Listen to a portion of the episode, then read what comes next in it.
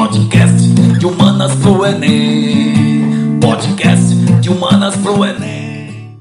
Fala galera, bem-vindos a mais um podcast do De Humanas. E aí, Másio, o que temos para hoje, meu caro? Fala, meu amigo Newton Augusto. Hoje temos um tema muito interessante.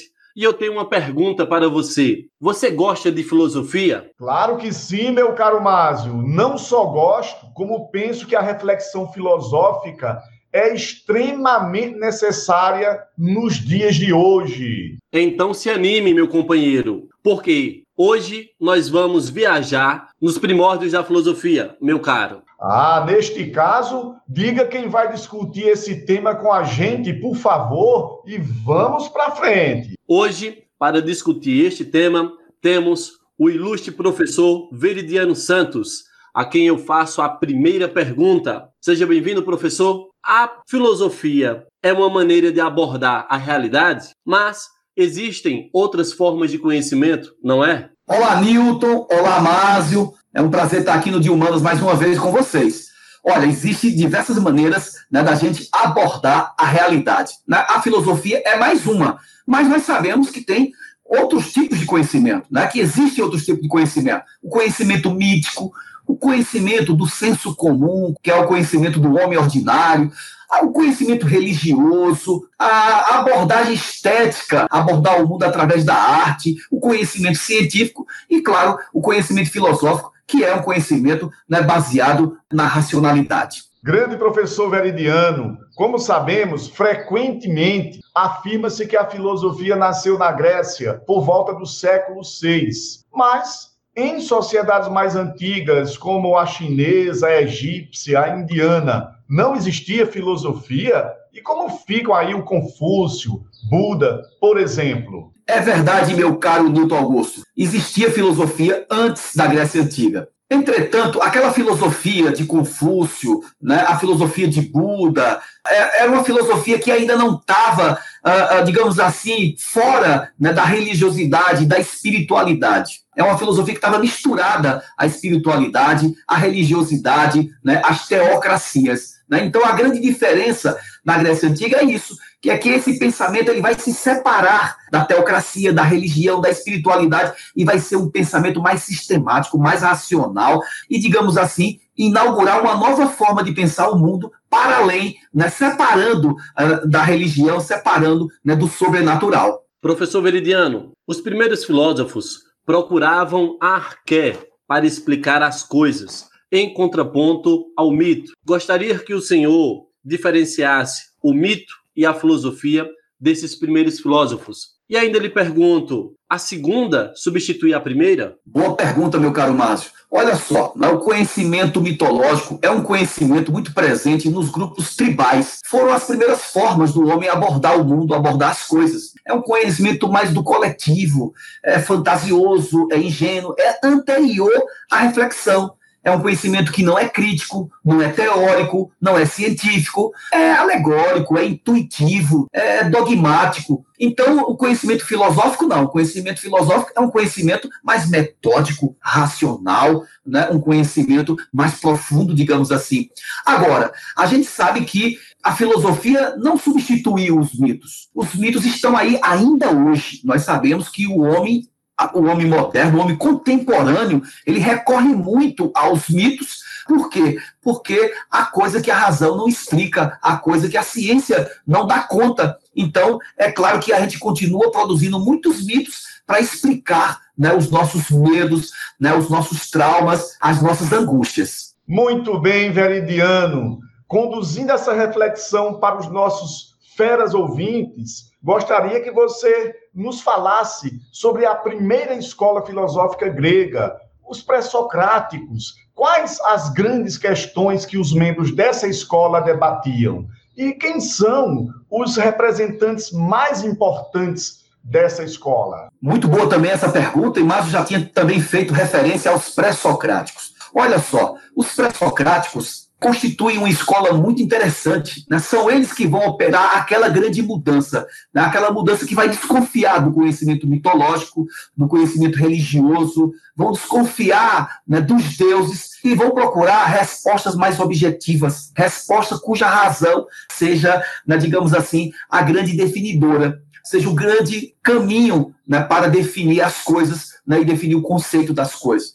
Então, é claro que os primeiros filósofos estavam ali procurando o arqué de todas as coisas. O arqué é o princípio. E aí, na escola jônica, a gente vai ver ali o filósofo Tales, ele vai dar uma resposta, né? ele é um grande pensador que vai dar uma resposta para o que é a origem de todas as coisas. Ou seja, ele vai dizer que é a água. De certo, ele analisava a presença da água em tudo que é coisa, tudo que é vida. Então, Tales entendia que essa água era a resposta. Mas outras respostas vieram, né? vieram respostas dos, uh, dos filósofos pré-socráticos, como o fogo, a terra, o ar, a água. E, obviamente, os filósofos pré-socráticos né, travaram também grandes debates se as coisas mudam ou se as coisas permanecem.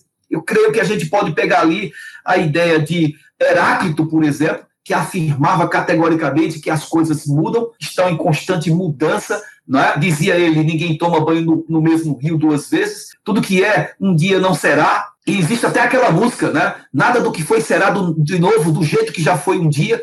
E isso demonstra muito o pensamento de Heráclito. Porém, ele vai ser contraposto por Parmênides sobre a permanência das coisas. Parmênides vai chamar a atenção que tudo que é, é e nada muda, nada se transforma. Então tem um grande embate aí, né? Se as coisas mudam, se as coisas permanecem. Então, uh, o que Parmênides faz é chamar a atenção, dizendo que os nossos sentidos, às vezes, nos dão uma visão ilusória das coisas. Muitas mudanças que nós estamos vendo no mundo, elas não mudam, elas são ilusórias. E essa grande questão, ela vai ser resolvida lá na frente por Platão. Platão é que vai, né, digamos assim, resolver esse grande impasse entre Parmênides e entre Heráclito. Uma outra coisa também é que essa discussão sobre a origem de todas as coisas, ela, ela foi longe, né? ela foi longe.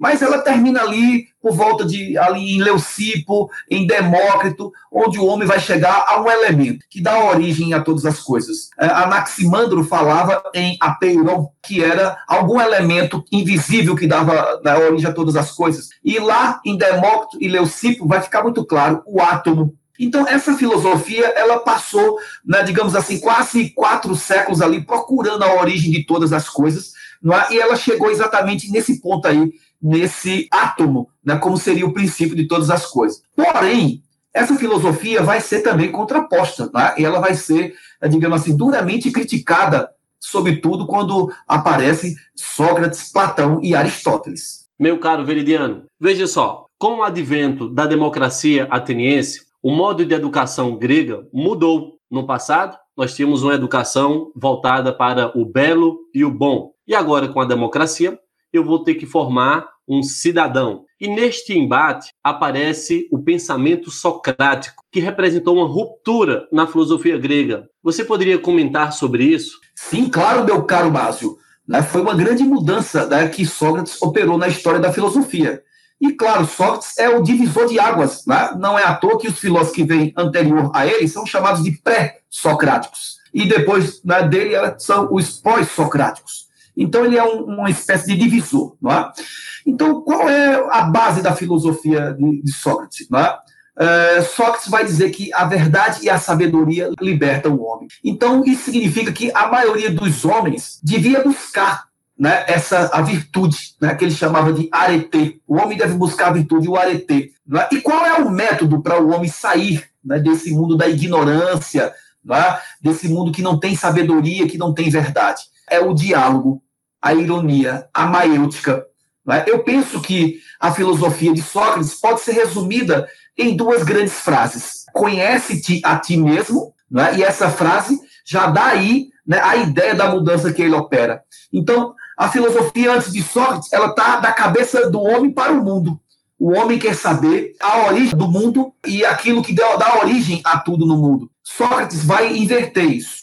Né? Quando ele diz conhece a ti mesmo, ele bota a filosofia para ser antropológica. A filosofia ela vai para dentro do homem. O homem vai tentar conhecer a si mesmo. E quando ele vai dizer sei que nada sei, não é? ele vai mostrar uma questão muito interessante, a questão do conhecimento, questão do conhecimento. Como é que a gente chega ao conhecimento? Como é que a gente chega à verdade das coisas? Então a filosofia de Sócrates é muito importante, porque Sócrates acha que a razão humana ela é fundamental para a gente sair do mundo da ignorância, né, do mundo da aparência das coisas. Você sabe que Sócrates era filho de uma parteira, e, claro, a parteira, cujo o grande objetivo é ajudar as pessoas a dar à luz, Sócrates achava que o papel dele era também fazer isso com as pessoas, a fazer as pessoas a parirem o conhecimento, a saírem da ignorância. E Sócrates usava esse método fantástico que era o diálogo, a ironia, não é? e fazia as pessoas saírem né, o conhecimento. Sócrates não dizia exatamente as coisas para as pessoas, ele não definia, ele fazia perguntas, ele dialogava e fazia as pessoas chegarem né, ali no, no que era a sua ignorância e repensarem aquilo que tinham como definitivo e buscar novas abordagens, novas respostas para as coisas. E também pensar o seguinte: Sócrates entendia o seguinte, que uma vez o homem conhecendo a verdade, ele só praticava a verdade. Então a filosofia de, de, de Sócrates ela é muito ética. Não é? Ele acha que uma vez eu conhecendo as coisas, eu não pratico mais o mal não é? eu não pratico mais a ignorância. Então Sócrates achava que era isso. Né? O pensamento dele chegava a dizer que se eu conheço a verdade, eu vou sempre praticar a verdade. Então tem uma questão ética muito séria aí na filosofia de Sócrates, meu caro. Ótimo, professor Veridiano. Assim, indago. E a respeito do embate filosófico entre Sócrates e os sofistas, como podemos esclarecer esse confronto para os feras que nos escutam neste momento? Bom, eu penso que há pouco, Márcio, na sua pergunta, também teria né, mencionado né, o desenvolvimento né, da democracia na Grécia Antiga, do comércio, né, a criação dos mercados né, naquele mundo, no mundo grego. E, obviamente, foi nesse contexto que apareceram né, os filósofos sofistas. E foram duramente né, criticados tanto por Sócrates como Platão e Aristóteles. Mas os sofistas foram alvo de uma intensa campanha filosófica é, de Sócrates, Platão e Aristóteles. Então vamos tentar entender. Veja, Sócrates, Platão e Aristóteles pensavam sobre coisas universais, sobre a verdade das coisas. Qual a diferença dos sofistas? Os sofistas pensavam as coisas práticas, o aqui, o agora. A vida prática. Eram filósofos da praxis então, eles não estavam interessados em questões metafísicas, em questões universais. E os sofistas estavam interessados em ajudar as pessoas não é, a participarem da política. É? Ele achava que o papel dele era usar, sobretudo, a classe que estava ali em evolução, que eram os comerciantes, a participar da política. É? Então, eles davam aula, eles ensinavam retórica, e claro que para a gente entender o pensamento sofista, né, o pensamento sofista ele é bastante relativista não é? a gente sabe que eles criticavam o conceito de verdade não é? de Sócrates. Para os sofistas, há uma frase de um pensador sofista que é o Protágoras, que a gente pode deixar bem claro aqui, que ele diz que o homem é a medida de todas as coisas, das coisas que são enquanto são, das coisas que não são enquanto não são. Então, o homem é a medida de todas as coisas, é o homem que diz o que é. Então, as coisas são, né? as coisas são o que o homem diz que elas são. E as coisas não são aquilo que o homem não diz. Então o que, que acontece? Enquanto Sócrates pensava a essência das coisas, o essencial das coisas, né, os sofistas entendiam que isso era uma bobagem. Então há uma divergência, e os sofistas, obviamente, né, foram, digamos assim, estereotipados, porque a crítica de Sócrates e Platão né, e Aristóteles foi muito contundente, questionavam seus argumentos. O Aristóteles chegava a dizer que o, a validade dos argumentos dos sofistas não tinha sentido, podia ser para verdade ou não. Então, uh, esse pensamento sofista é um pensamento que né, sobreviveu e, obviamente, hoje está bastante atual, porque a gente está num tempo de muito relativismo, e o pensamento sofista né, é um pensamento que procurava fazer as pessoas se afastarem das coisas universais e metafísicas. Muito interessante esse embate entre os sofistas e os filósofos. Seguindo adiante, nós temos a seguinte situação, professor Veridiano. Muito do que se sabe sobre Sócrates foi a partir de seu discípulo Platão, não é mesmo? Sabendo disso, pergunto-lhe qual a importância de Platão e como ele entendia a realidade. Olha só, meu caro Nath, para a gente entender o platonismo, era preciso talvez um podcast somente sobre Platão. É né? um filósofo né, que tem uma obra filosófica imensa, imensa, e a gente precisa entender muito bem né, a sua filosofia, porque ela influenciaria muito, né, principalmente os filósofos da Idade Média, como é, Santo Agostinho e Tomás de Aquino. E claro que a filosofia de, de Platão foi colada ali com o cristianismo, né, e ela influenciou profundamente o homem ocidental. Mas, né, digamos assim, uh, uh, Platão é um, um, um, discípulo de Sócrates. Né? Aliás, a gente conhece muito de Sócrates porque foi Platão que escreveu, né? já que Sócrates não deixou nada escrito. Então, a filosofia de Platão é uma filosofia que ela, digamos assim, ela avança na filosofia de, do, do, do, mestre, né, de Sócrates, ela sistematiza e ela vai mais além, né, ela vai mais além, porque a grande questão é, por isso que eu disse para você, quando ele retoma aquela, aquela ideia de Parmênides e de Heráclito, se, se as coisas mudam ou se não mudam, ele vai definir isso com a questão dos dois mundos, a questão do dualismo. O mundo sensível, que é o mundo material, e o mundo intelectivo, o mundo das ideias, o mundo das permanências, o mundo das coisas eternas.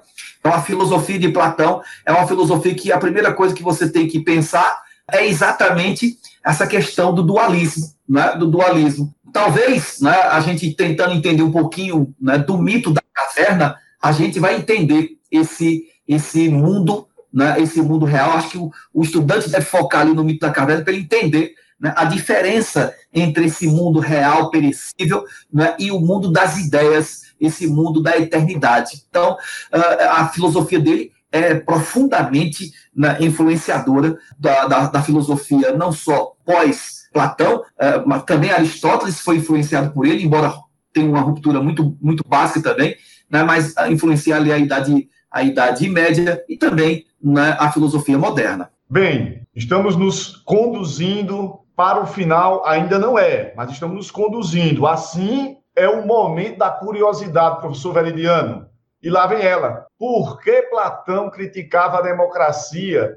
E também aproveito para perguntar o que seria o amor platônico. Pois é, meu caro, né? Você sabe que o ponto de partida para a gente entender a crítica de Platão é exatamente a morte de Sócrates, né? O julgamento de Sócrates. Você sabe que Sócrates foi condenado à morte, né? Foi obrigado a, a tomar um veneno cujo nome era cicuta e morreu. E, obviamente, a morte de Sócrates foi muito dolorosa para Platão e para os discípulos de Sócrates, de modo geral, mas para Platão parece que foi mais ainda.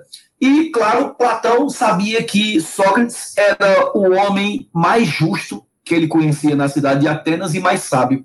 Então, Platão se perguntava, mas que regime é esse que, né, que condena o homem mais justo e mais sábio? E nós sabemos que que Sócrates, quando estava à beira da morte, os discípulos ofereceram, ofereceram a Sócrates exatamente uma oportunidade de fuga, né, de fugir da sua sentença de morte. E Sócrates repreendeu os seus discípulos, dizendo que Sócrates não é um corpo, não é uma pessoa, Sócrates é uma ideia, né, e as ideias não morrem. Né, e ele corrigiu né, os seus discípulos até na hora da morte. Enfim, nós sabemos que Platão, né, isso foi muito doloroso. Platão se vingaria né, da morte de Sócrates e ele lançaria né, aquela analogia das profissões, onde ele faz uma crítica contundente ao, ao regime democrático, que é o regime que é o regime da maioria. E para ele, a maioria né, não julga pela razão, julga pelas emoções. Quem julgaria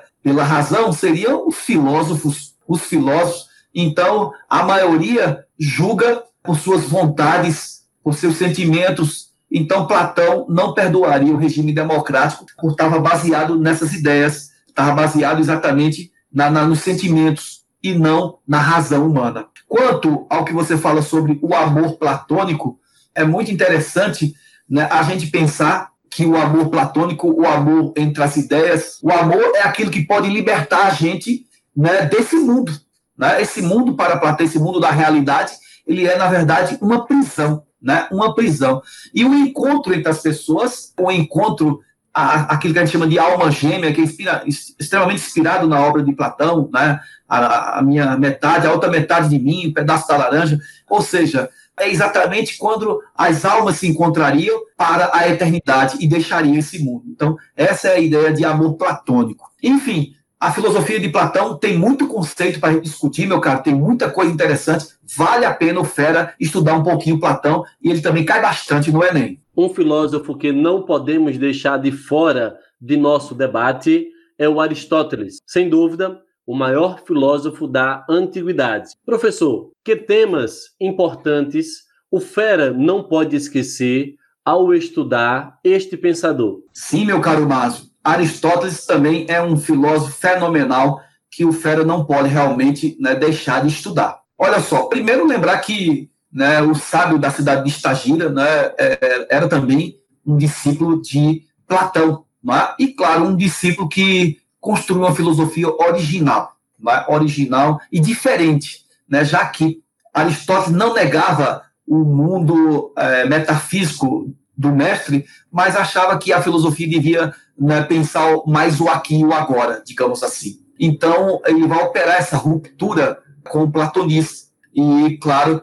vai valorizar a experiência, né, a experiência sensível do homem. E, claro, o homem é naturalmente um ser político. Né? O homem é naturalmente um ser político. Quando Aristóteles vai analisar a vida pública grega, ele vai dizer que o homem é naturalmente um animal político. Essa é uma frase contundente dele. Então, essa coisa que, que Aristóteles pensava que o homem tinha dentro do seu ser. O homem tinha uma natureza que predispunha ele à vida citadina, à vida no debate público da cidade. Então, ele achava que o homem é naturalmente um ser político, tá? um ser político.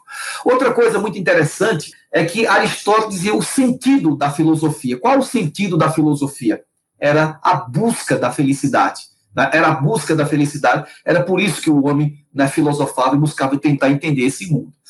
E vale a pena né, ler Aristóteles, lá tem muita coisa interessante. Platão ficou famoso pela República, ele ficou famoso pela política, física, metafísica. É uma obra né, gigantesca, poética, organão, retórica, ética, nicômago. É muita coisa. Né? E claro, se o mestre dele tinha a academia, né, ele tinha o liceu. Né, o liceu é a grande escola filosófica de Aristóteles. Vale a pena o Fera também dar uma olhadinha nisso aí. É claro que também o Aristóteles, devido ao costume que ele tinha né, de dar aula, de ensinar caminhando, a escola dele também ficou conhecida como peripatética. E como também né, você sabe que Platão criticava a democracia, Aristóteles fez uma defesa né, do regime democrático, estudou os vários sistemas de governo, definiu os sistemas de governo, os sistemas de governo, digamos assim, corretos e os sistemas de governo que são equívocos, digamos assim.